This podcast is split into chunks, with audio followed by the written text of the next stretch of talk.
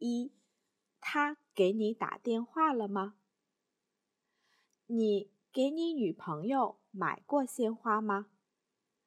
我给她买过鲜花。你经常给她买吗？不经常买，以前有时候买，但是现在不买了。好的，你今天的作业就是给女朋友买鲜花。他给你打电话了吗？对，他昨天给我打电话了。他说什么了？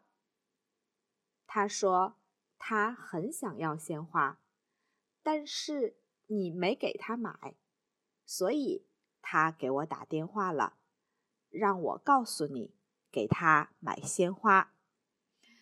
好的，我知道了，谢谢你。不客气，记得做作业。